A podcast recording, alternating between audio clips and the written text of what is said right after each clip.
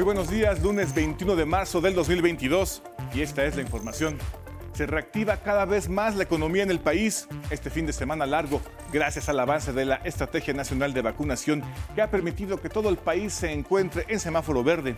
Casi 3 millones de personas visitan los diferentes destinos turísticos del país, sobre todo las playas en este fin de semana largo. Y aquí en la Ciudad de México se llevó a cabo con todas las medidas sanitarias el Vive Latino 2022, la fiesta sonora de música latina más grande de México e Iberoamérica.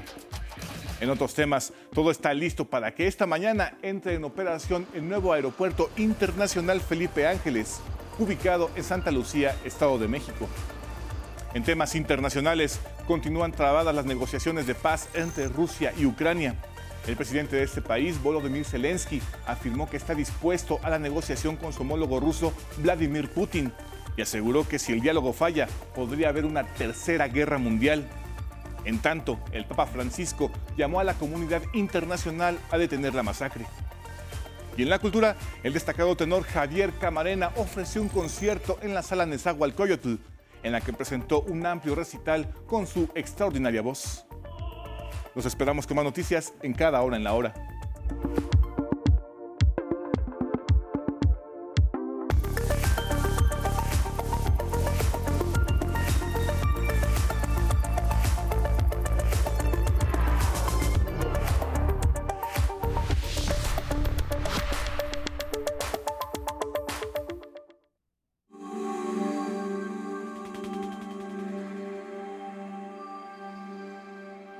Comienza a florecer.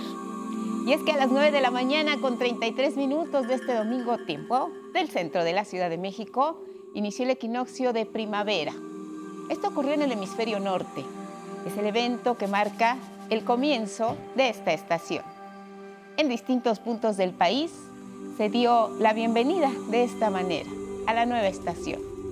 En Querétaro, en Peña de Bernal, como muestran las imágenes, en el Jardín del Arte se realizó la danza Pies Negros. Así se abrió esta época de calor, de color. En el Zócalo de Atlixco, por ejemplo, en Puebla, colocaron este mosaico monumental, hecho de flores. Pero en Tabasco no se quedaron atrás. Personal de la Coordinación Nacional de Protección Civil del Gobierno de México, en conjunto con la Guardia Nacional, brindaron seguridad y apoyo a las familias que acudieron a la zona arqueológica para cargarse de energía. Y aquí, en la Ciudad de México, las calles, por supuesto, comienzan a pintarse de color violeta, las jacarandas dan paso hacia el paisaje colorido y esplendoroso en gran parte de nuestro país. Bienvenida a la primavera, una nueva estación, una nueva esperanza, un nuevo color.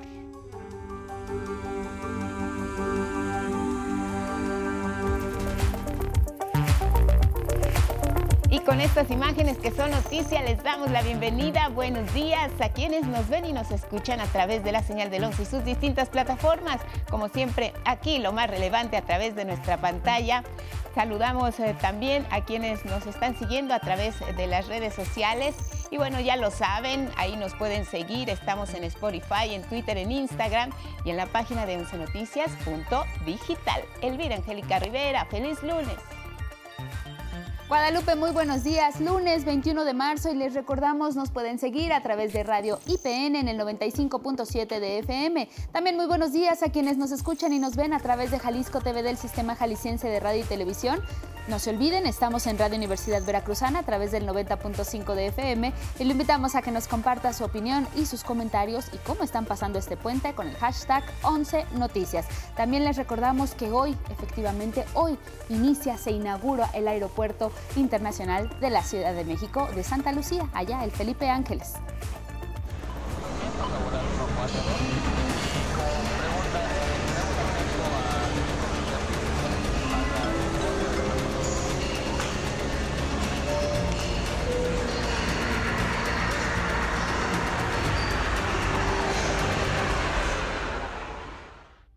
Llegó el día, el compromiso se cumplió. 21 de marzo, el Aeropuerto Internacional Felipe Ángeles entra en operación. ¿Cuántas veces hemos podido ser testigos de la inauguración de una terminal aérea el día de hoy lo seremos y en todos los ámbitos y en todos los aspectos. Desde muy temprano mi compañero Rafael Guadarrama está en el Aeropuerto Internacional Felipe Ángeles.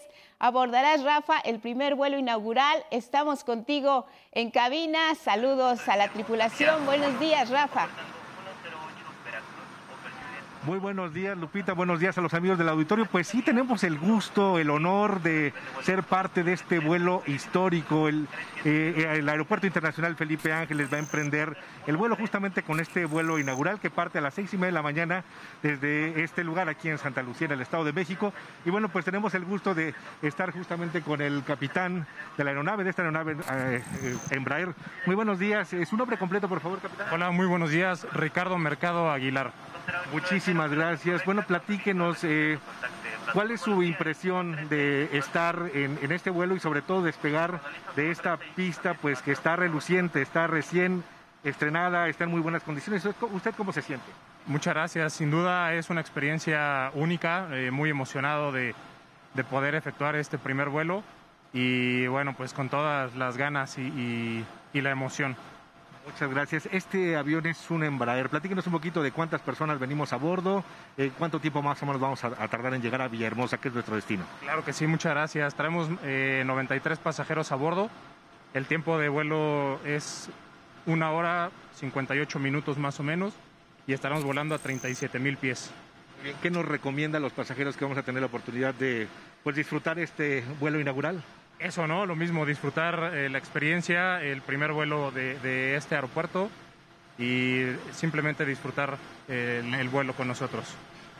Muchísimas, muchísimas gracias. Pues esto es lo que está pasando, Lupita. En este momento están abordando las personas. No sé si mi compañero, bueno, no, no, igual eh, creo que ahorita no hay mucho espacio para movernos, pero claro. este, te comento, están abordando las personas eh, aquí en el avión. Estamos a punto de despegar aquí en el aeropuerto Internacional Felipe Ángeles. Es el vuelo AM 890 de Aeroméxico. Estaremos llegando alrededor de las 7.50 de la mañana a Villahermosa, Tabasco. Y bueno, de ahí también vamos a esperar un poco al mediodía para regresar justamente pues en este mismo vuelo que es el redondo, aquí mismo al Aeropuerto Internacional Lupita. Pero pues esto es lo que se está viviendo, digamos parte de esta emoción y déjame comentarte algo rapidísimo. La verdad es que el Aeropuerto Internacional eh, luce muy bien.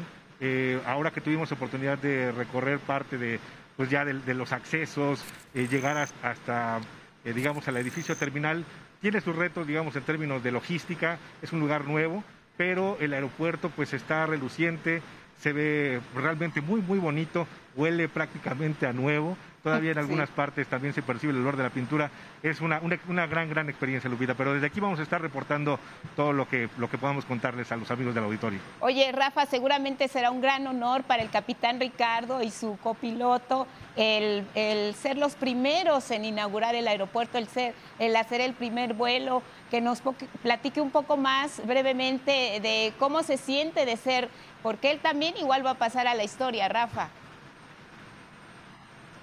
Así es, Capitán Mercado. Nos pregunta Lupita Contreras, nuestra conductora, pues que nos comente justamente eh, cómo se siente usted de ser parte de la historia. Su nombre, de alguna manera, también va a quedar aquí, eh, pues ya sellado, grabado para los años por venir. Sí, claro, pues muy emocionado, ¿no? El, el ser parte de este momento, sin duda alguna, es un día especial eh, para la aviación mexicana.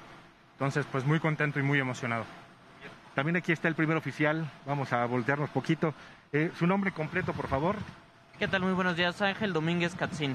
Muchísimas gracias. Oiga, ¿y usted cómo se siente? Eh, ¿cómo, ¿cómo, se preparan, digamos, ustedes para un vuelo inaugural? ¿Van a, van a recibir también unos arcos de agua? Platíquenos un poquito sobre eso. Pues bueno, un, un vuelo inaugural no, es, no, no, ocurre todos los días, ¿no? Y entonces, al igual que el, el Capitán Mercado, pues nos encontramos muy, muy contentos y emocionados de poder ser parte de, de esta historia dentro de nuestra aerolínea y pues cómo nos preparamos, pues al igual que cualquier vuelo, ¿no? Antes que nada para nosotros es la seguridad de nuestros pasajeros y siempre pondremos eso pues ante todo, ¿no? Entonces, sí muy emocionados, pero muy concentrados también en, en hacer que este vuelo salga bien. ¿Tienen ustedes alguna especie de rito, es decir, le hablan bonito al avión? Eh, ¿qué, qué, ¿Cómo se preparan ustedes, digamos, para emprender el vuelo normalmente?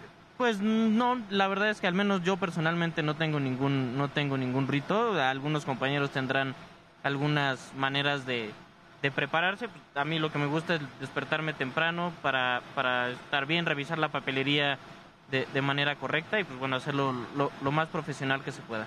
¿Y usted, capitán Mercado, cómo se prepara para Lo mismo, no tengo algún eh, ritual en especial, simplemente pues eh, llegar con calma, ¿no? levantarse temprano, revisar la aeronave, los puntos de seguridad que esté eh, pues en condiciones óptimas para, para iniciar el vuelo. Pues muchísimas gracias, gracias a los dos y pues mucho éxito también en este vuelo. Muchas gracias también. Estaremos ahí reportando lo que ocurra desde este lugar. Mil gracias, Lupita. Que sea un gran vuelo, Rafa. Felicidades a todas las personas que hicieron posible que llegara este día.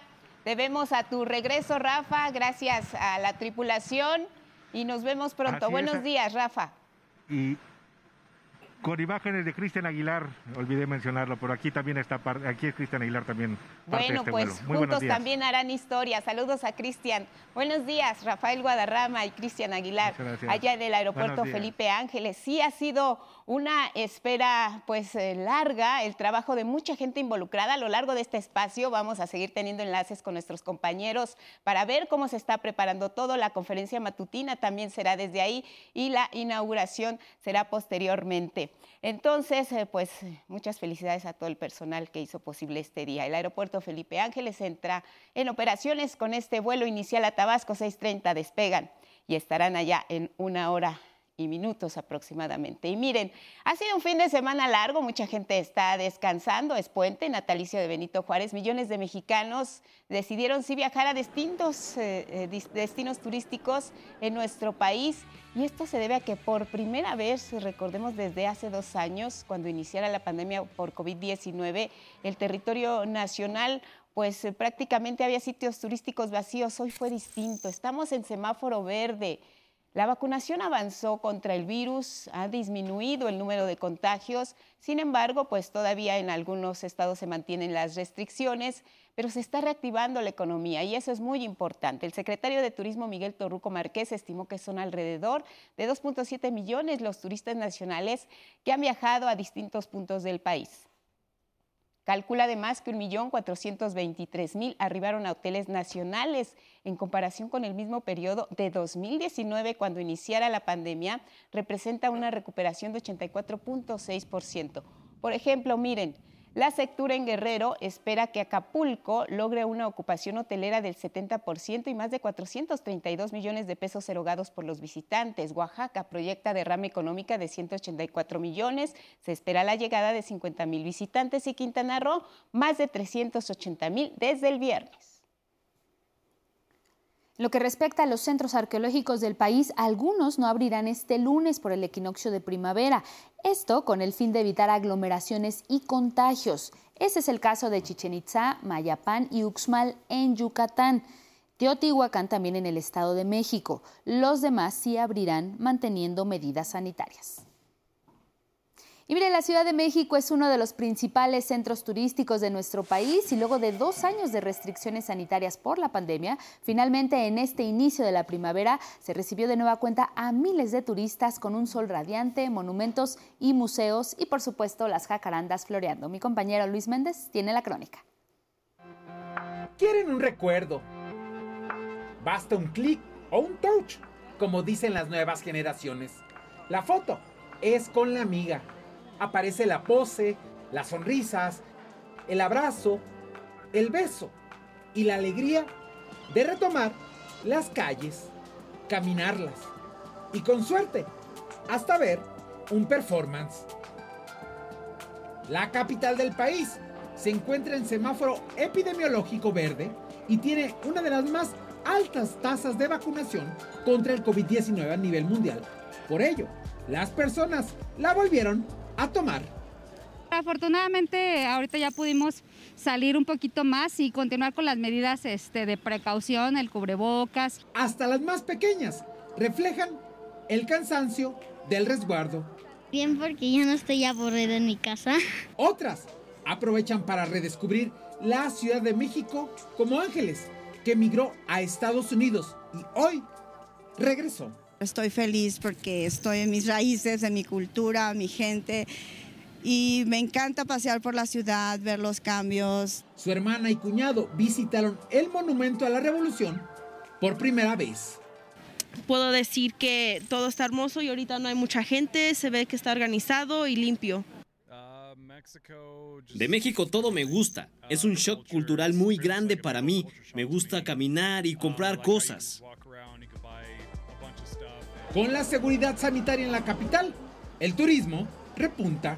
Hermoso todo, pues la verdad muy contenta conociendo este país. Monumentos, centros comerciales, restaurantes y museos están listos para los turistas. Ya muchos establecimientos están abiertos y pues quisimos aprovechar venir al museo. Después de un aislamiento tan largo, pues nos merecemos salir un poquito, ¿no? Con las medidas necesarias y pues para disfrutar. La Ciudad de México revive y en las plazas públicas hay espacio para refrescarse. Con imágenes de Luis Virgilio, 11 Noticias, Luis A. Méndez. Bueno, y la Ciudad de México también se vistió de gala con el Vive Latino porque la pandemia pospuso la realización de eventos masivos, pero debido a que la vacunación avanza, el virus está de alguna manera en descenso y este fin de semana, este que es uno de los festivales musicales más importantes de Iberoamérica, recibió a millones de fanáticos que así lo vivieron. Karen Ballesteros.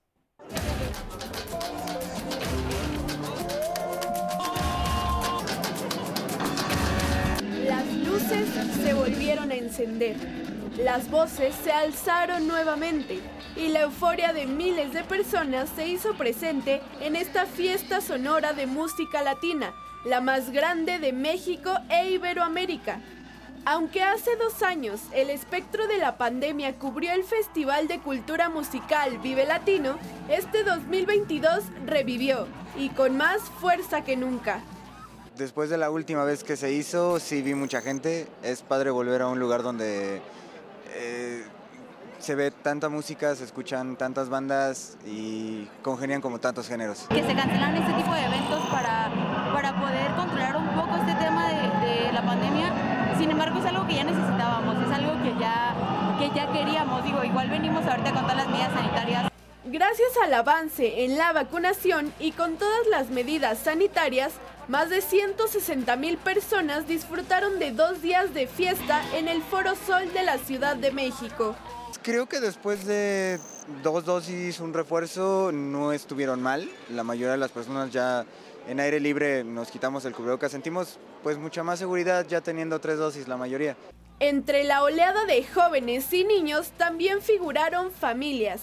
Todos querían gozar de los ritmos rockeros y latinos, así como de otras actividades recreativas y artísticas. He venido desde 1998, del primer Vive Latino. No he faltado a ninguno. En estas, desde 10 años atrás, mi mamá me acompaña, Graciela Navarrete, y es un significar muy grande. Para mí es increíble estar aquí, disfrutarlo, vivirlo con mi hijo. Al rato viene mi hija y, o sea, es una cosa increíble. Siempre resguardados por más de 1.700 oficiales, 560 elementos de la policía bancaria, además de 60 paramédicos, 25 patrullas y 7 ambulancias. De los grupos más aclamados fueron los auténticos decadentes, Ritmer A, Julieta Venegas, Los Fabulosos Cadillacs, Residente, así como la banda MS, por mencionar algunos. Pero este Vive Latino también abrió oportunidad a quienes apenas empiezan. Creo que estuvo padrísimo poder ya poder salir y cantar y presentarnos, presentar las canciones a todos. Fue una experiencia bien padre y como en la pandemia estuvimos todos encerrados, creo que lo hizo aún mejor. Así se escribió un nuevo capítulo en la historia del festival. Así, con un corazón lleno de energía, música y baile, es como se cierra esta edición el número 22 del Vive Latino, el cual demostró nuevamente y pese a la pandemia ser uno de los más importantes y diversos de México e Iberoamérica, aún en esta nueva normalidad. Con imágenes de mi compañero David Ramírez, Pero no solo la capital celebra la primavera y la música, en Yucatán se realiza el festival Paitán, que engalana las tierras del Mayaf. Mauricio Romo nos tiene la reseña. Los nueve, vestidos de blanco, tocan ceremoniosamente sus instrumentos milenarios. Sus manos diestras, jóvenes y sabias, saben interpretar las notas del pasado. Ellos cuidan las melodías mayas, somos de parte de una fundación, la fundación se llama Mulpash, eh, Haciendo del Mundo Maya, y esta está enfocada para preservar la cultura maya, para que no se pierda.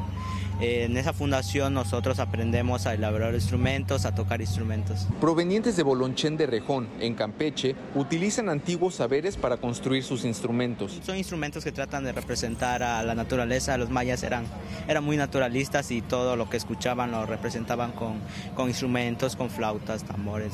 Este ensamble participó en el Festival Paitán. Hemos participado en otros lugares, incluso hemos participado con raperos mayas y hemos grabado ya un video que ya está subido al canal de YouTube. A escasos metros, otra forma de recuperar la música maya.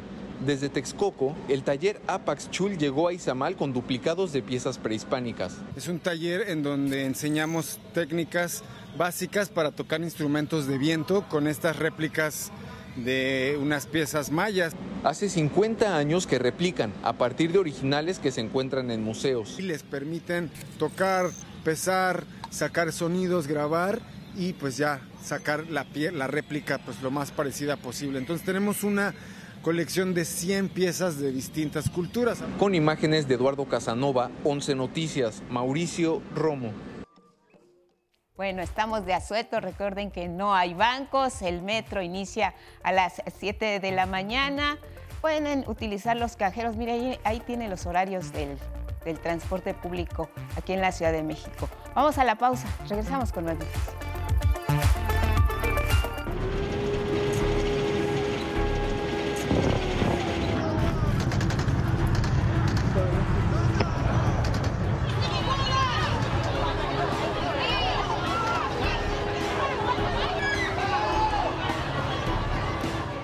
Día 26 de la invasión Ucrania, tensión entre los países involucrados. Vamos a ver el reporte con la enviada especial del 11, Vianey Fernández. Hola Vianey, estás en Hungría. Buenas tardes para ti, adelante. Así es, Guadalupe, auditorio del ONCE y los medios públicos. Estamos en Sajore, Hungría. Justo el tren que ven a mis espaldas va hacia Chop, la ciudad cercana, más, más cercana con eh, Ucrania, que está a solo 5 kilómetros de aquí. La otra ciudad es Uzgurut, que está a 40 kilómetros de este paso fronterizo, de este paso fronterizo. Son ciudades en las que aún la milicia rusa no ha llegado, no se han registrado ataques eh, con bombas. De ahí que mucha de la gente que ha huido tanto de Kharkov, Mariupol o bien de Kiev se alojan en estas ciudades fronterizas cercanas de Hungría. Por este paso fronterizo, de acuerdo con las autoridades, si bien en las últimas horas ha disminuido la entrada de los refugiados ucranianos, por lo menos desde el 24 de febrero hasta el día de ayer se habían registrado 306 mil los desplazados que habían cruzado a territorio húngaro. También este fin de semana se dio a conocer por parte de la ACNUR que son en total ya 10 millones de desplazados por este conflicto bélico. Tanto los 3 millones de desplazados que han decidido huir a otros países como Polonia, Eslovaquia, Rumanía y aquí a Hungría, como los desplazados internos, los que han eh, viajado de la ciudades del centro y este al oeste, donde todavía no hay ataques de la milicia rusa. ¿Qué sigue? Aquí en Hungría lo que se les proporciona a los refugiados que logran cruzar el paso fronterizo es eh, la estancia sin visa de por lo menos tres meses. Si ellos ya requieren de una estancia temporal más amplia, bueno, pues pueden hacer los trámites para acceso a servicios educativos y servicios de salud. Esta política es una política migratoria que ha dado un giro de 360 grados porque el, el primer ministro Víctor Orbán eh, en 2016, cuando se registró una oleada también de refugiados eh, tanto de Europa como de eh, Oriente Medio, bueno, pues cerró totalmente las fronteras. Ahora Hungría se ha abierto sus fronteras para los ucranianos. Esta semana se prevé que el presidente de Estados Unidos, Joe Biden, visite Polonia y precisamente se reúna con los presidentes de los países colindantes con Ucrania y veremos porque hay muchísima expectativa por esta visita oficial, Lupita. Vianey, ¿a dónde van estas personas? ¿Hay un refugio al que directamente los, los lleven? Eh, ¿Cómo es el traslado? ¿Qué hacen ahí inmediatamente que, que bajan de, del transporte, de este tren?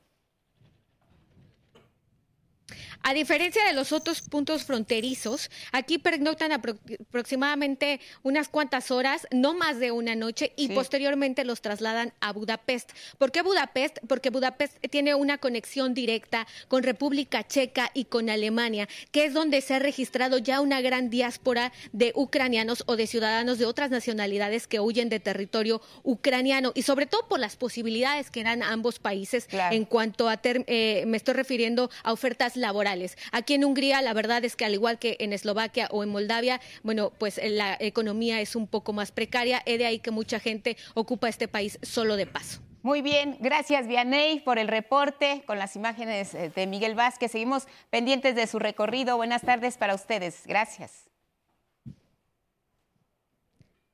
Muy buenas tardes. Continuamos con más. Elvira Angélica Rivera.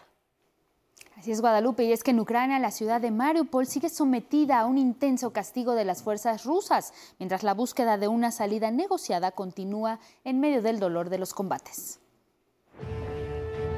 El presidente de Ucrania, Volodymyr Zelensky, afirmó que está listo para negociar con su homólogo ruso Vladimir Putin. Por primera vez advirtió que si el diálogo falla, podría haber una tercera guerra mundial. En entrevista con la cadena CNN, aseguró que seguirá negociando, aunque solo haya 1% de las posibilidades para terminar con los ataques de Moscú, que este domingo usó un segundo misil hipersónico, ahora para destruir una reserva de combustible del ejército ucraniano al sur del país. Al este de Ucrania, las autoridades Mariupol denunciaron un nuevo acto de terror ruso al bombardear una escuela en la que había 400 civiles refugiados, la mayoría mujeres, ancianos y niños. Desde el inicio de la invasión, esta ciudad portuaria ha sido blanco de intensos ataques. Llevamos 11 días en un sótano. Este es el día 25 de la guerra. Hemos estado contando cada uno de ellos. Esperamos lo mejor, vivir como humanos denunciaron que personas están siendo evacuadas a Rusia contra su voluntad. Ucrania rechazó el ultimátum ruso de deponer las armas y abandonar la ciudad de Mariupol este lunes. El Papa Francisco lamentó que sigan los ataques contra Ucrania y llamó a la comunidad internacional a detener la masacre. Ruego a todos los actores de la comunidad internacional que se comprometan verdaderamente a detener esta repugnante guerra. La ONU afirmó que 10 millones de personas han huido de sus hogares dentro del mismo país y más allá de sus fronteras. Con información de Anabel Ramírez y Norma Vargas, 11 Noticias.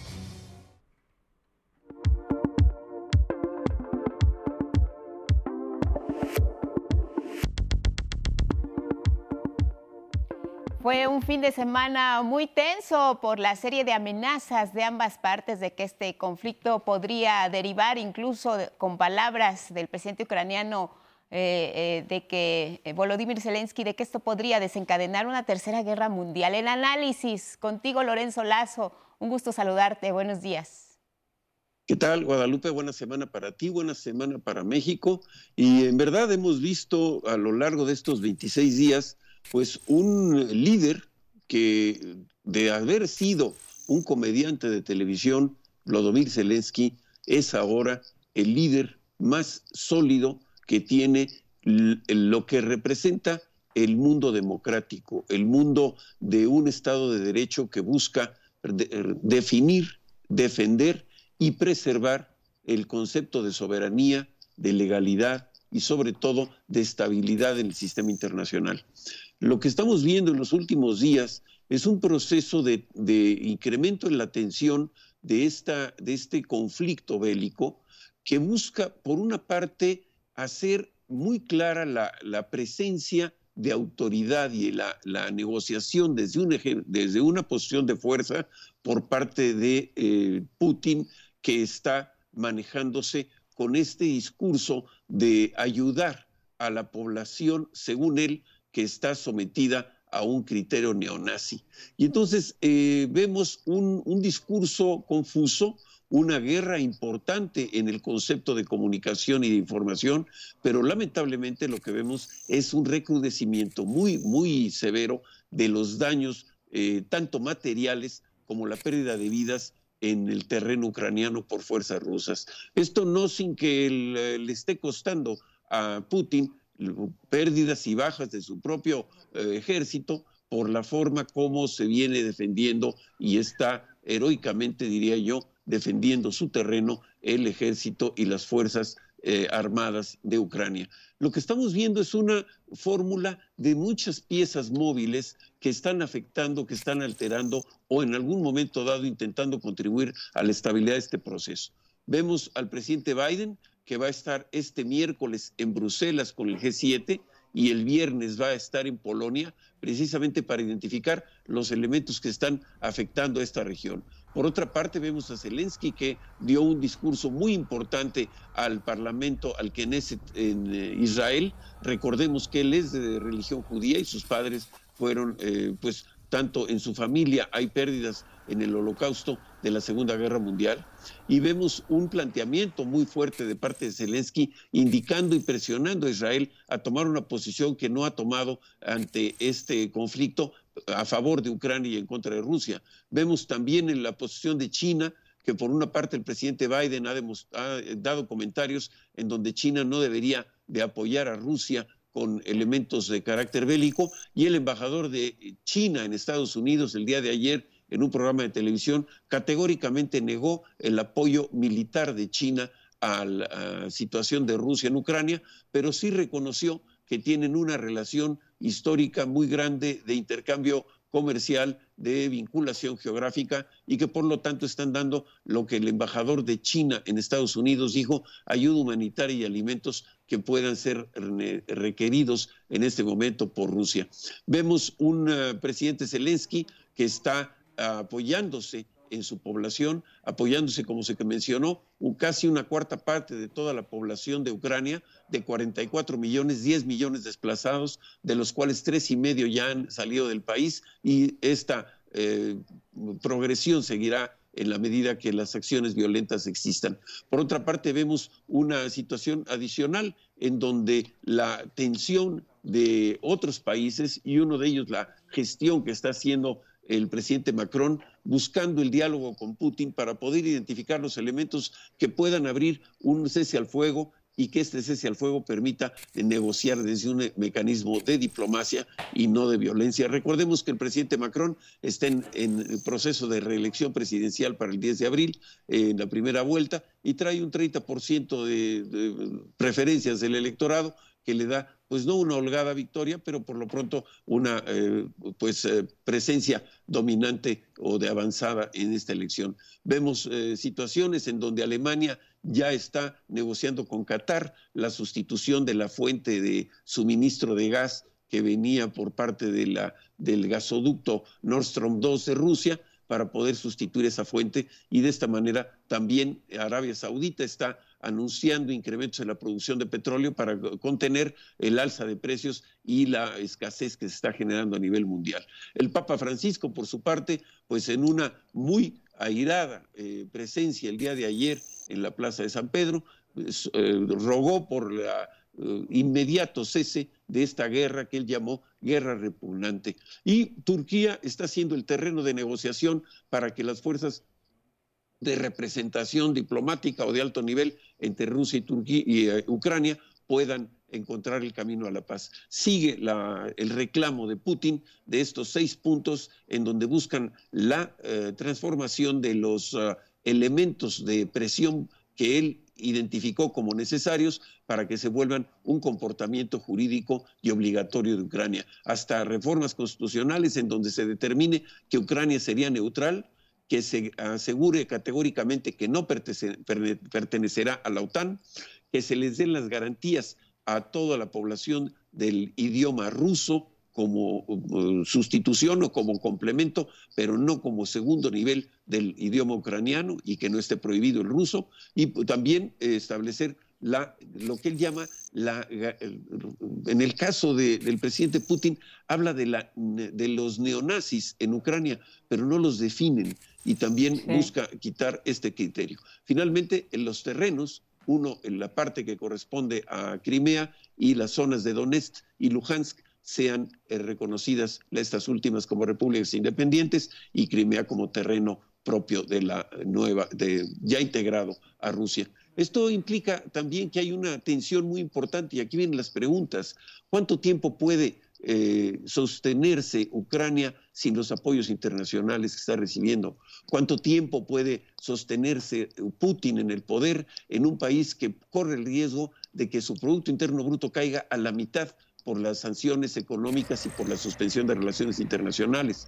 ¿Cómo podrá en un momento dado Zelensky aceptar una condición de paz con todas estas condiciones que le hacen más daño y que le afectan no solamente políticamente, sino también gravemente a la soberanía de su país. ¿Cómo podrá Putin determinar que ya cumplió con su proyecto y que puede retirarse si no logra estos criterios? Así que quedan estas preguntas abiertas, cuáles son las salidas dignas que quedan en este momento y pues qué mejor día que hoy recordemos al presidente entonces de, de México de aquellos años, Benito Juárez, para recordarles la importancia de que el respeto al derecho ajeno es la paz. Muy bien, gracias por el análisis, Lorenzo. Te mando fuerte abrazo, cuídate, buenos días. Buena semana. Gracias, igual para ti. Ciencia.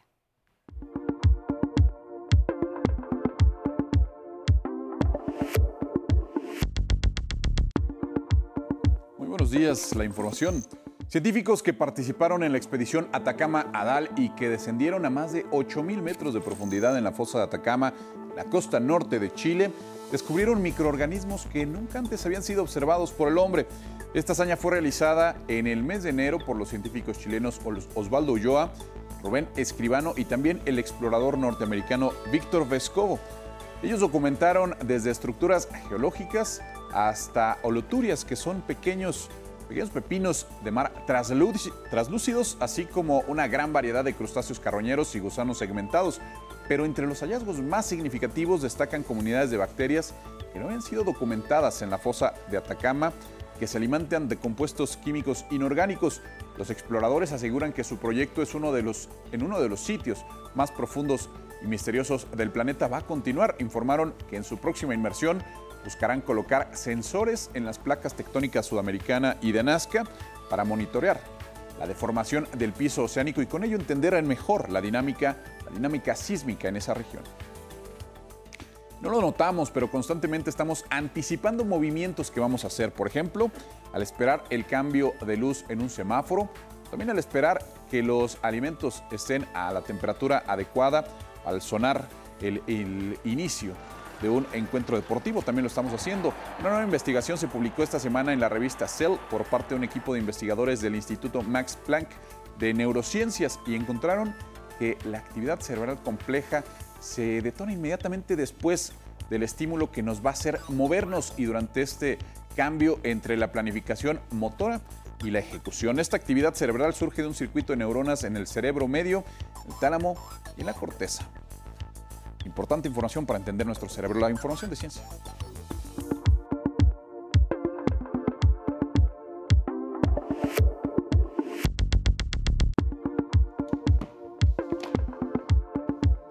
Muy buenos días, vamos a la información cultural. Hoy es el Día Mundial de la Poesía y con este motivo, Audrey Azoulay, directora general de la UNESCO, destacó que la orquestación de las palabras, el colorido de las imágenes y la contundencia de una buena métrica otorgan a la poesía un poder sin parangón.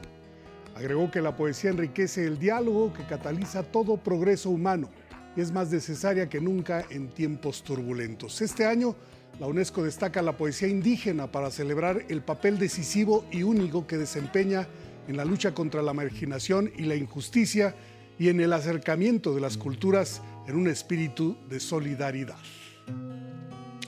Bueno, el tenor Javier Camarena ofreció un recital en la sala Nezahualcóyotl para presentar un vasto programa de la mano de instituciones educativas y públicas y también instituciones culturales del sector privado.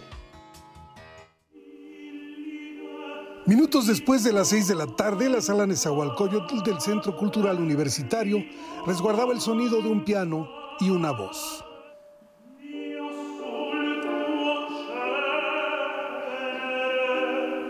Poco antes, larga fila de público dispuesto a escuchar a uno de los mejores tenores del mundo, Javier Camarena. Ay, mira, vamos a oírlo porque tiene una cualidad increíble en los agudos y todo eso. Yo ya sé la fama que tiene y se me va a hacer verlo. La Dirección de Música y Ópera de la UNAM y la Fundación Ricardo Salinas Pliego unieron esfuerzos para que Camarena y su pianista de cabecera, Ángel Rodríguez, interpretaran romanza de salón, género preferido del siglo XIX.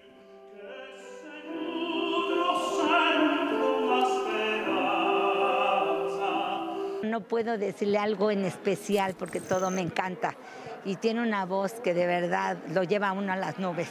La tesitura del tenor tiene el encanto que alcanza incluso al público más joven. Él también es, es este fan de Camarena, ¿verdad, hijo? ¿Cuál es tu nombre? Matías. Matías, ¿te gusta Javier Camarena? Sí, es que yo veía de Cricri un disco. Javier Camarena, única presentación en la Ciudad de México. 11 Noticias, Miguel de la Cruz. Queda claro que fue para todo público. Y el libro del día es El arte de lo sencillo de Pia Quintana Brinstein. Este libro en voz de su autora. Un libro donde trato de acercar a, a una cocina que pareciera intimidante, a una cocina donde parece complicado, pero que al final del día no lo es. Me tardé un año en hacerlo. Yo tenía como una idea, este, pero trabajar de acuerdo a lo que nos dieron de las huertas de temporada. Sí hubieron unas que hice hasta siete veces y luego hubieron recetas que la verdad sí salieron casi que al momento. Y trato de hacer como un enaltecimiento a ciertos ingredientes, a las vajillas, a las servilletas, o sea, las vajillas tengo unas de Oaxaca, unos de unos alfareros de Puebla, pero sí de repente tengo influencia del Medio Oriente y de repente me fascina la comida de la India y de repente tengo como, como cosas como de otros países, pero sí hay como una base mexicana al final del día en, en, en, en mi esencia y en mi cocina. Bueno, Pia Quintana con el libro del día. Y en Leo con, con el 11 continuamos con la lectura Sensación Térmica de Maite López, editada por Libros del Asteroide. Hoy llegaremos a la página 80. El tuit de hoy es de Luz y dice, Juliana explica que el profesor la dejó fuera. ¿Cómo que fuera? Afuera, afuera. Me quitó el bolso con las llaves y el celular y se montó en un taxi. Así va la historia, gracias por esta aportación. Como ya les habíamos comentado al principio, hoy es el Día Mundial de la Poesía. Se celebra desde el 2000 tras una resolución de la Conferencia General de la UNESCO en honor de la poesía, el poema El Sol de Charles Baudelaire, que en alguna parte dice, husmeando en los rincones azares de la rima, tropezando en las sílabas, como en el empedrado, acaso hallando versos que hace tiempo soñé. Quien lo solicite lo comparto completo por Twitter, arroba Miguel D, solo la de LA Cruz. Hasta aquí, Cultura. Buenos días.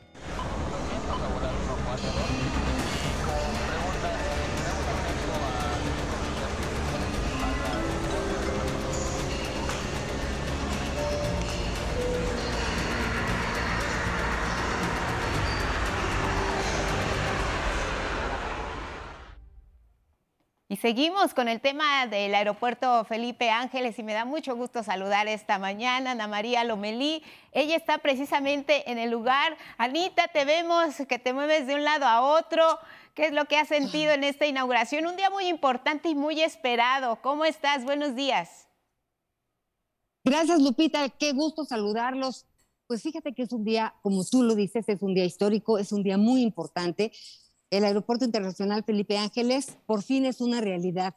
Y yo no sé, Lupita, tú eres muy joven. Tengo 35 años de trabajar en el periodismo, en la televisión, y nunca me había tocado eh, escuchar una promesa de un mandatario y verla concretada, porque hoy el Felipe Ángeles pues inicia operaciones, habrá ocho vuelos a las 11, a las nueve y media me parece, no, salió a las nueve y media de Guadalajara, llega antes de las 11 y a las once y media sale de regreso, también van a volar a Monterrey, también a Cancún, también a Tijuana, hay dos vuelos de carga, eh, las, las aerolíneas son Volaris, Viva Aerobús y Aeroméxico, Aeroméxico. también, eh, sí, sí, sí, internacional tenemos la de Venezuela, pero nada más, ya estamos a escasos minutos de que empiece la conferencia mañanera, aquí está todo el equipo, Ana Duarte, Canal 11, saludos, y mira, aquí está, tenemos una tienda, aquí tenemos un área para niños, es inmenso, son casi dos kilómetros de largo la terminal de pasajeros por 20 de ancho, pero es tres niveles. Es muy impresionante lo que, lo que hay aquí. Realmente cuando vinimos hace dos años y veíamos cómo eh, sacaban los colmillos de los mamuts, era tierra de gigantes, pero al ver trabajar al ejército, por supuesto a la sociedad civil en distintos frentes, día y noche durante dos años y cinco meses, es verdaderamente muy emocionante lo que está pasando aquí. Me voy a ir a mi lugar porque me parece que el presidente Andrés Manuel ahí viene caminando. Este, ya todos los compañeros hacen lo propio y lo mismo. Escuchamos unos aplausos y pues bueno, vamos a estar muy pendientes de todo lo que aquí suceda. Hay muchas dudas. Esta historia apenas comienza, pero es un sueño hecho realidad, dicho por los militares que de repente pues nos están dando indicaciones ahorita. Hay mucha emoción, mucha expectativa. Y pues vamos a volar, Lupita. ¿A dónde quieres ir? Pues yo me voy contigo, creo que te vas a Guadalajara, Anita. Será una muy buena experiencia. Nos vamos a Cancún. Ah, te vas a Cancún. Ya les contaremos una crónica. No, si vienes tú, nos vamos a Cancún. Ah, perfecto. Pues nos vamos a Cancún. La verdad es que seguramente muchas personas estarán emocionadas de participar en estos primeros vuelos. La tripulación también. Como dices, el ejército se comprometió a entregar esta obra en dos años y medio. Así ha sido. El presidente en octubre de 2019 estaba por ahí en lo que tú nos has descrito como una zona prácticamente la tierra de gigantes. Todavía ahí descubriendo la zona arqueológica. Hay el Museo del Mamut. Están las instalaciones dispuestas y seguramente serán muy interesantes las que hoy se escriban acerca de este aeropuerto, porque la sensación, Anita, para muchas generaciones es que nunca habíamos atestiguado precisamente un hecho como este. Y sabes que eh, hablar de tierra de gigantes es hablar de lo que es México, porque eso somos. Cuando trabajamos unidos, concentrados, con un objetivo claro, eh, con pasión y con el amor que le tenemos a este nuestro querido México, que solo tenemos uno, la verdad es que las cosas suceden. Así que es un día muy importante, estaremos pendientes y me da mucho gusto saludarte, Lupita. Pues hagamos que suceda, estaremos pendientes también de la edición del programa especial que harás sobre esto y los que has hecho anteriormente, también los hemos seguido. Anita, te mando un abrazo, buen vuelo y disfrutaremos juntos de la inauguración más adelante. Gracias por el reporte, buenos días. Buen día, gracias. Gracias.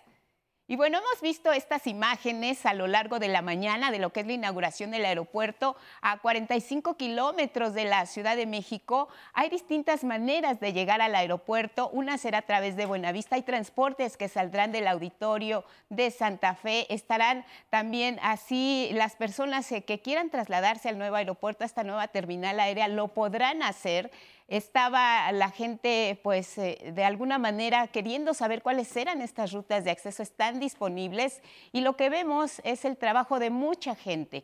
El ejército mexicano, los ingenieros civiles, quienes han estado al frente de la obra, hoy precisamente van a ser parte de este logro y lo que vamos a ver más tarde en la inauguración es eh, precisamente eh, lo que será ya la visita que hará el presidente a la torre de control, la visita que también eh, se realizará precisamente a todas las instalaciones de este aeropuerto, de esta terminal aérea. Veremos el vuelo, el primer vuelo que aterrice precisamente y a las 11 de la mañana iniciará la ceremonia. ¿Qué es lo que vamos a ver en esta ceremonia? Vamos a ver cómo llega precisamente este vuelo. El presidente hará el recorrido por la torre de control y también habrá palabras Palabras a cargo del secretario de la Defensa, Luis Crescencio Sandoval.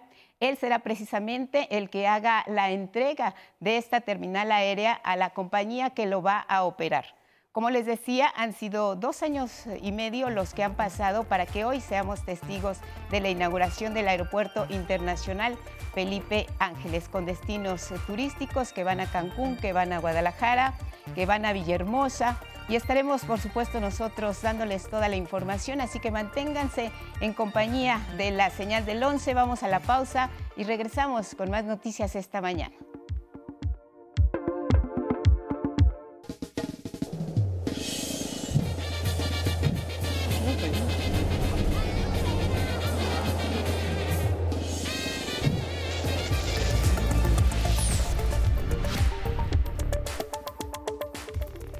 Más información en cada hora en la hora. Sigue reactivándose la economía en el país. Al menos 3 millones de personas visitan los diferentes destinos turísticos durante este fin de semana largo, dejando una importante derrama de recursos, gracias a la Estrategia Nacional de Vacunación, que permitió que todo el territorio nacional se encuentre en semáforo verde. Precisamente aquí en la Ciudad de México también crece el turismo y con todas las medidas requeridas se llevó a cabo el Festival Vive Latino 2022, la fiesta más representativa de la música latina en Iberoamérica.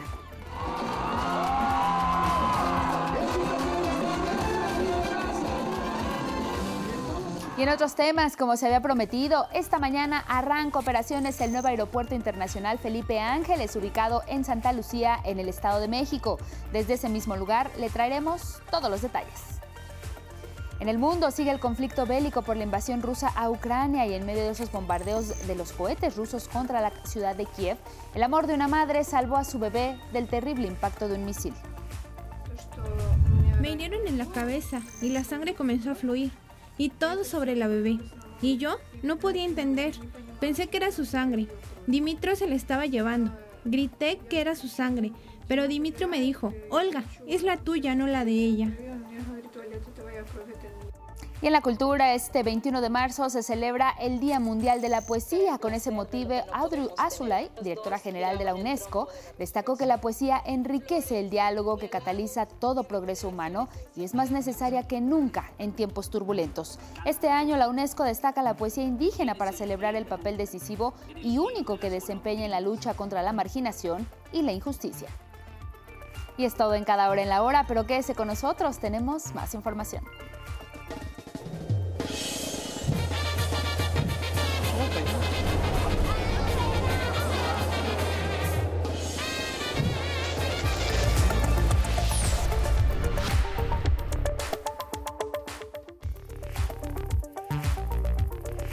Buenos días en el Pacífico, las seis con tres. Vamos ahora a enlazarnos en vivo con José Navarro, periodista de la Doche Vele. Hay temas con José porque el ministro alemán de Economía estuvo en Qatar y también en Estados Unidos buscando socios estratégicos. La posibilidad de cortar relaciones energéticas con Rusia está a un paso. Hay que buscar nuevas formas de negociación. José, cuéntanos y cómo van los mercados. Buenas tardes para ti. Hola Guadalupe, ¿qué tal? Uh, la semana comienza aquí en Europa con tímidas ganancias en las bolsas eh, del viejo continente. Vemos, por ejemplo, el índice que registra el movimiento de las principales empresas europeas subiendo en torno a un 0,20%. Como les digo, son tímidas ganancias, sobre todo porque los inversores esperan saber si a lo largo de esta semana los líderes europeos podrían endurecer las sanciones contra Rusia ante el nivel de destrucción uh, que está originando en uh, Ucrania. Algunos líderes europeos hablan claramente de crímenes de, eh, guerra. El endurecimiento de las sanciones podría llegar por el sector energético. Algunos países bálticos, Lituania, también se suma ese grupo eh, Irlanda, están pidiendo que se actúe ya en el sector energético y que se aplique un embargo al menos a las importaciones de crudo. Eso ha hecho que eh, esta mañana Guadalupe los precios del barril de Brent de referencia internacional se encarezcan en torno a 4 dólares. En el mercado de futuros vemos como el barril de Brent cotiza ya en los 112 dólares. Todavía no se ha tomado una decisión. El presidente estadounidense se viaja también esta semana aquí eh, a Europa el, jueves, donde también hay una reunión del G7, así que estaremos esperando a esas diversas reuniones para saber si se podría eh, tomar una decisión como la de un embargo al crudo. Por su parte, Rusia no cree que los líderes europeos llegasen a tal, a, tal decisión y advierte que los precios del barril podrían llegar a dispararse hasta los 300, eh, 300 dólares.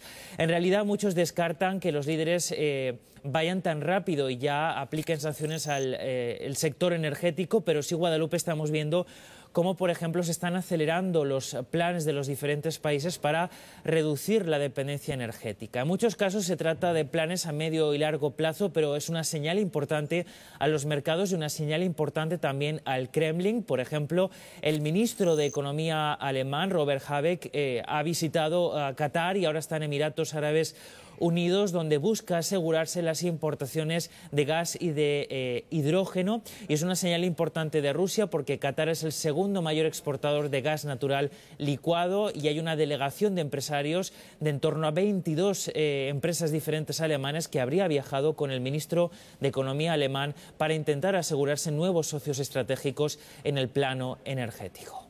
Muy bien, José, estaremos pendientes. Gracias, buenas tardes para ti. Gracias a vosotros. Eh, un abrazo desde Frankfurt.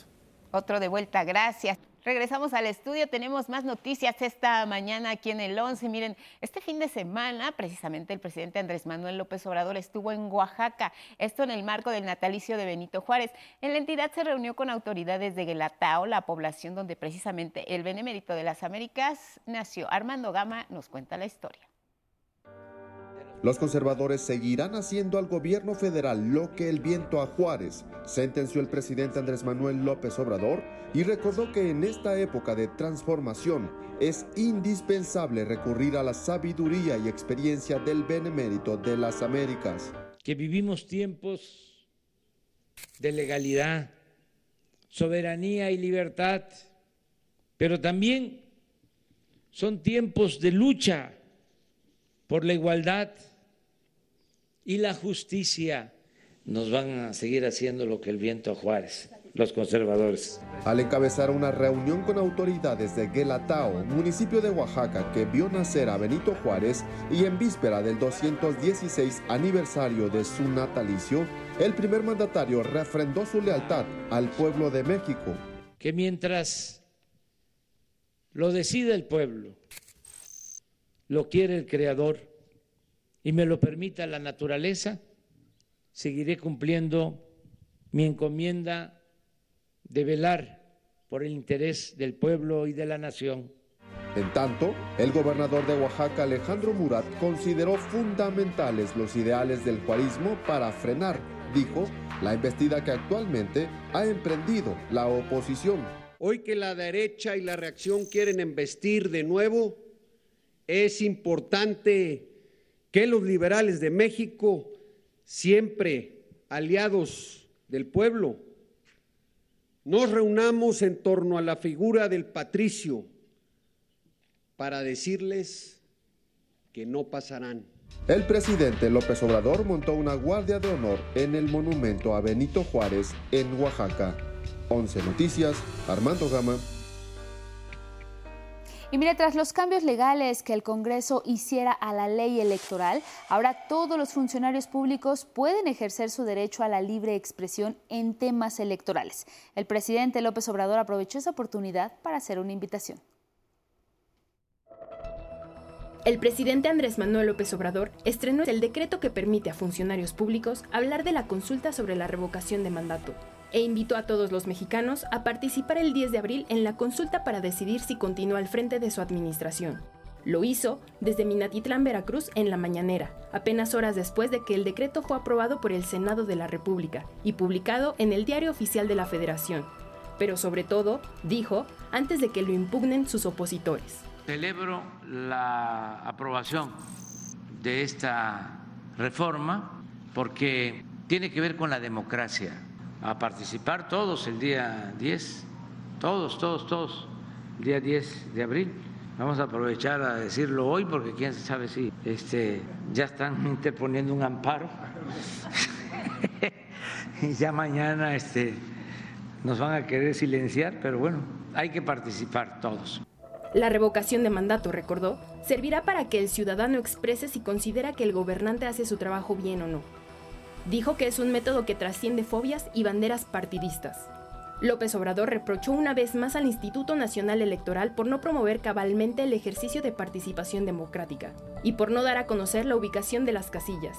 Así acusó al INE. El INE está actuando de manera antidemocrática, está conspirando contra la democracia, cuando deberían de estar difundiendo todo este procedimiento entregados por completo todos los servidores del el INE, utilizando todos los recursos para informar a la gente, llamar a la gente a participar, instalando casillas en todos lados. Exhortó a los ciudadanos a ubicar los módulos de votación y un día antes de la consulta dormir cerca de ellos. Llamo a que participe la gente, todos. No le hace que vayan a votar en contra mía, pero participemos, porque ya va a quedar establecido este método.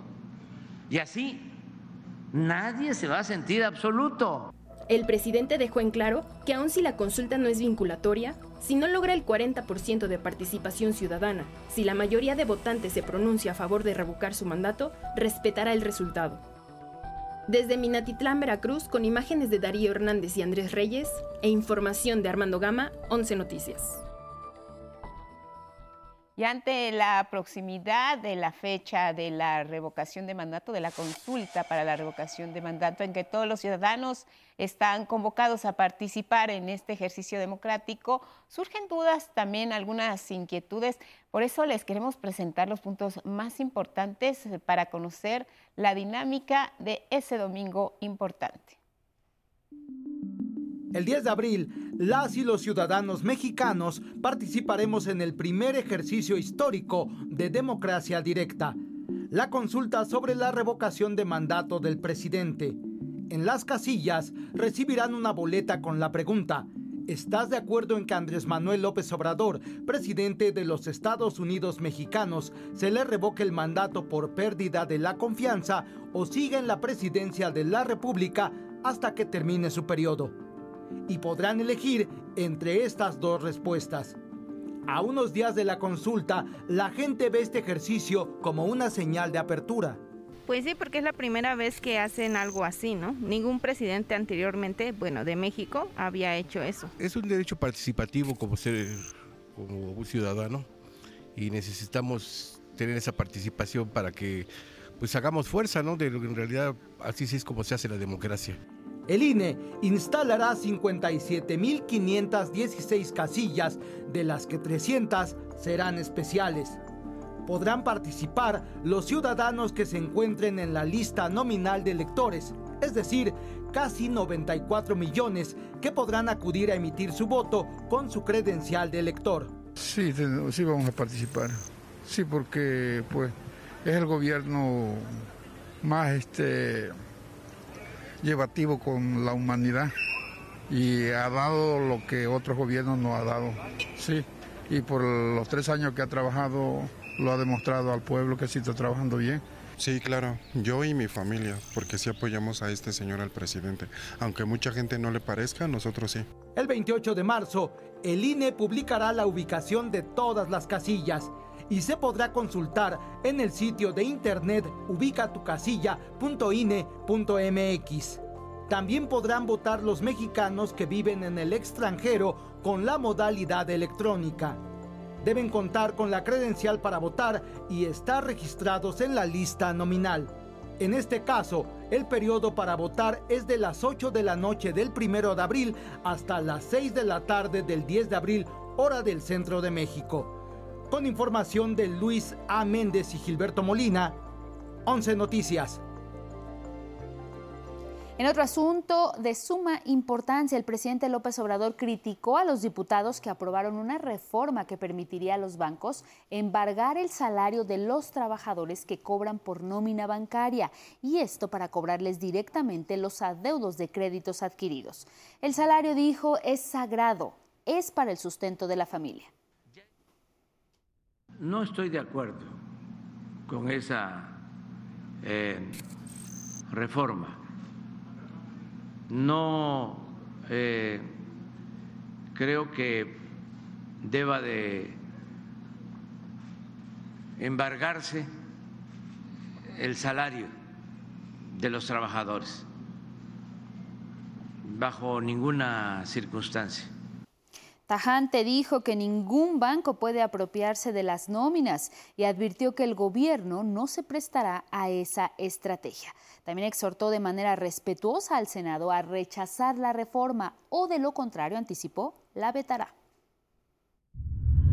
No creo que nadie consciente, un legislador, este, apruebe eso. Creo que eh,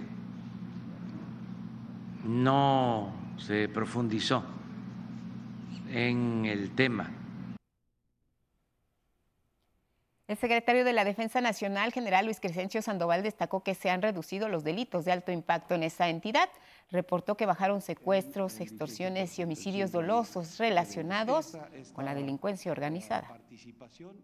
Eh, tenemos un mínimo histórico en la administración para el estado de Veracruz en lo que eh, lleva del año, en, lo que fue eh, este febrero. Tiene nada más 39 homicidios dolosos.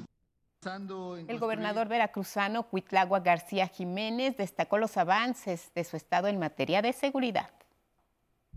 Colocan a Veracruz como la entidad que más ha bajado los delitos de alto impacto.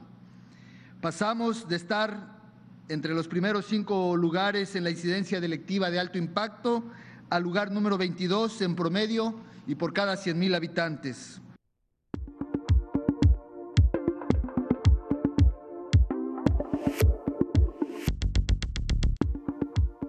Y es lunes, lunes de Agenda Politécnica y esta semana nos muestra el esfuerzo de nuestros investigadores en conservar a las varias de las especies animales más importantes para el ecosistema marino y también más representativas de nuestro país. Muy buenos días, esto es Agenda Politécnica. Hoy vamos a platicar sobre el trabajo de investigación y conservación que realizan politécnicos en Sinaloa en favor de las tortugas marinas, organismos seriamente amenazados. Veamos. México es referente mundial en términos de naturaleza. Las tortugas marinas son de nuestras mayores joyas. Tenemos siete especies en el mundo, de las cuales tenemos seis especies en México. Solamente una de las especies eh, presentes a nivel global no está en México, que es la tortuga, una tortuga endémica de Australia. El resto las podemos tener en este país. Aquí en nuestro país es considerado como el país de las tortugas. Son esenciales para la vida en los mares y la cultura nacional. Son reguladoras de diferentes ecosistemas. Eh, controlan medusas, controlan poblaciones de pastos marinos, macroalgas. Eh, también este, mantienen sanos ecosistemas como los, arrecifes de coral. En algunos eh, lugares, incluyendo México, las tortugas se consideran como las creadoras del universo. Por ejemplo, para los indígenas Concac, los indígenas Seris en Sonora las tortugas eh, tienen en, nuestro planeta más de 150 millones de años y es nuestra responsabilidad también mantener ese legado genético y conservar a estas especies que han eh, e-, evolucionado y han subsistido a diferentes extinciones. Las tortugas marinas son eje de diversos proyectos en el Centro Interdisciplinario de Investigación para el Desarrollo Integral Regional en Sinaloa, el CIDIR del IPN se enfocan en especies presentes en el Pacífico y el Mar de Cortés. Negra, golfina, laúd, amarilla y carey, esta última en estado crítico de extinción. Esta tortuga es muy importante y se encuentra ahora en peligro crítico de extinción. Prácticamente no sabemos nada de esa especie, no sabemos cuáles son los sitios principales de anidación, ya que los pocos registros que hay eh, eh, los tenemos solamente en la costa de Nayarit y Jalisco con unos pocos de nidos y recientemente hemos estado también trabajando en el archipiélago de las Islas Marías. En el CIDIR se crean alianzas con dependencias enfocadas al medio ambiente, organismos civiles y comunidades pesqueras. Han emprendido esfuerzos, por ejemplo, para combatir la pesca ilegal, mejorar las técnicas de captura y evitar la contaminación de los mares. Hay que decirlo que hay una pesca dirigida en algunas regiones del país y bueno, en esta región, en el Golfo de California, no es la excepción. En esta región eh, hay un uso tradicional de las tortugas marinas para el consumo. Se consume mucho la carne de tortuga marina. Es un mercado negro muy fuerte. De la misma manera, se consume en el sur del estado y, en otros estados al sur de, de, de, aquí de con nosotros, Guerrero, Oaxaca, Michoacán, se consume mucho el huevo, el huevo de la tortuga marina. ¿no?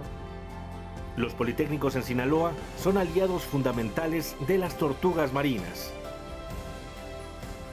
Con imágenes de Dante Gutiérrez y Alan Chincoya es todo en Agenda Politécnica. Hasta la próxima semana. Vamos a Veracruz, continuamos en esa entidad porque el presidente López Obrador conmemoró este viernes el 84 aniversario de la expropiación petrolera. Aseguró que Lázaro Cárdenas no se equivocó al nacionalizar la industria para convertirla en palanca del desarrollo nacional del país. Además, también el presidente celebró que sigue el legado de Cárdenas para evitar que intereses particulares, dijo, nacionales o extranjeros, se apoderen de los bienes de la nación. No permitamos nunca más la corrupción en Pemex. Limpiemos por completo, terminemos de limpiar la corrupción en Pemex. Lo mismo en la Comisión Federal de Electricidad. Desde la refinería de Minatitlán, uno de los bienes expropiados por el general Cárdenas y que hoy lleva su nombre, López Obrador reafirmó el compromiso de rescatar a la industria petrolera, pero también fortalecer a la Comisión Federal de Electricidad. Para garantizar la soberanía energética del país, como para tener un abasto de electricidad estable, confiable y a precios justos a salvo de circunstancias terribles como las que se han presentado en Texas y las que se viven en España como consecuencia de las privatizaciones salvajes de la industria eléctrica. La Comisión Reguladora de Energía dio a conocer que nuevamente bajó el precio del gas LP esta semana. Aquí en la Ciudad de México y también en el Estado de México se pagan 24 pesos con 66 centavos el litro y 13 pesos con 31 centavos el litro, es decir, 46 y 25 centavos menos respectivamente que en la semana que terminó. Los precios máximos de cada localidad los puede consultar a través de la página www.gov.mx diagonal CRE. Vamos a hablar del combate a la pandemia del virus, la COVID-19. El semáforo de riesgo epidemiológico ya se encuentra en verde. Todo el país, la República Mexicana, pintada de este color tan esperado. Las 32 entidades hasta el 3 de abril ya registran pues el alza, el alza de algunas restricciones en algunas de ellas debido, sí, a la disminución de contagios y hospitalizaciones por COVID-19, pero también a la vacunación, que es fundamental. Cerca de 75 millones de mexicanos ya cuentan con una dosis, 84 de ellos han sido, 84 millones de mexicanos también ya han sido vacunados con una o dos dosis. Esta semana el reporte de la Secretaría de Salud es que disminuyó en 39% el número de casos de COVID-19 en comparación con la anterior, pero esto no significa que nos confiemos. Recordemos que en regiones como en Europa incluso enfrentan ya la sexta ola de la COVID-19, así que aquí en México vamos apenas en la cuarta, esperemos que ahí quede y que sí, como han anticipado muchas autoridades, podamos hablar incluso ya de una enfermedad endémica, pero todavía hay caminos que recorrer en la presencia del SARS-CoV-2, así que a seguir con las medidas sanitarias. Y precisamente en lo que se refiere a la Ciudad de México, la jefa de gobierno Claudia Sheinbaum aseguró que se mantendrá el uso de cubrebocas en espacios públicos mientras la Secretaría de Salud Federal lo considere necesario. No lo hacemos obligatorio, que es eh, a criterio del ciudadano, de la ciudadana, de la persona. Eh, hasta ahora la Secretaría de Salud todavía no, nos, no se convence eh, del retiro del cubrebocas, eh, pero se está siempre discutiendo ahí en el Comité de Salud y por supuesto que en el momento en que la Secretaría, la Secretaría de Salud y el equipo decida que es pertinente ya decirle a todos que se retire el cubrebocas, pues lo vamos a hacer. Y nos vamos con lo último, lo más actual de la invasión rusa en Ucrania. Precisamente Rusia bombardeó un centro comercial en Kiev, la capital de Ucrania. El reporte es que murieron al menos seis civiles. La bomba quemó vehículos en el lugar y dejó un cráter abierto de varios metros de largo frente a un edificio de 10 pisos que quedó completamente destruido. Rusia también bombardeó una planta de amoníaco en Sumi, el puerto de Odessa y la ciudad de Rivne. La Unión Europea calificó esto como un crimen de guerra, todo el asedio ruso al puerto de Mariupol, donde hasta ahora 130 mil civiles sobreviven en las peores condiciones. No hay agua, no hay energía eléctrica, no hay alimentos. Esto es un crimen de guerra, un crimen de guerra masivo. Lo que está sucediendo en Mariupol. La ciudad será completamente destruida y la gente está muriendo. En tanto, el presidente de Ucrania, Volodymyr Zelensky, pidió a Europa suspender todo tipo de comercio con Rusia. Por favor, no patrocinen las armas de guerra de Rusia. No hay euros para los ocupantes. Ciérrenles todas sus puertas. No les envíen sus mercancías, nieguen sus recursos energéticos, presionen para que Rusia abandone Ucrania. Y este, este domingo la Casa Blanca informó que el presidente de Estados Unidos visitará Bélgica el jueves para asistir a una reunión con la Unión Europea, la OTAN y el Grupo de los Siete, y el viernes ya estará en Polonia. Ahora les compartimos el reporte del clima. Les informamos que las condiciones climatológicas en este puente ayer inició la, primavera y es por ello que hoy se prevén lluvias muy fuertes en el norte del país. Específicamente en el centro no habrá precipitaciones aquí en la Ciudad de México. Sin embargo, sí se esperan lluvias aisladas en el Estado de México y en Tlaxcala. El noroeste presentará cielo despejado para Baja California y Sinaloa, mientras que en Sonora existen condiciones para chubascos. El Frente Frío número 38, una vaguada polar en interacción con una línea seca y con las corrientes en chorro subtropical y polar, van a producir chubascos en Coahuila, Nuevo León y Tamaulipas. Gracias a quienes nos siguieron a través de Radio Instituto Politécnico Nacional, a través de las redes sociales. Que tenga un excelente inicio de semana y también un feliz día de asueto. Guadalupe, muy buen día. Igual para ti, Elvira Angélica Rivera, gracias en casa como siempre por su atención y compañía. Que disfruten efectivamente este inicio de semana, concluya el fin de semana largo, que tengan excelente día. Nos vemos el día de mañana en punto de las seis. Feliz lunes. Hasta mañana.